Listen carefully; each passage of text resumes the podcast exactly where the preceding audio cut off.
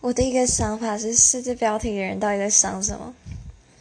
我好，如果真的一定要做的话，就是心理智商，觉得一定要做的。然后至于其他的，就看个人。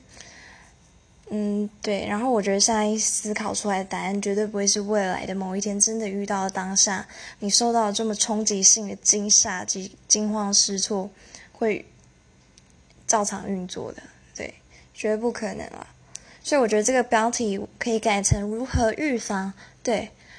预防的事情，大家一定要先想好，像防喷雾啊，晚上不要自己出门啊，我觉得是常识，然后等等之类的。对，我个人觉得这个问题太霸气了。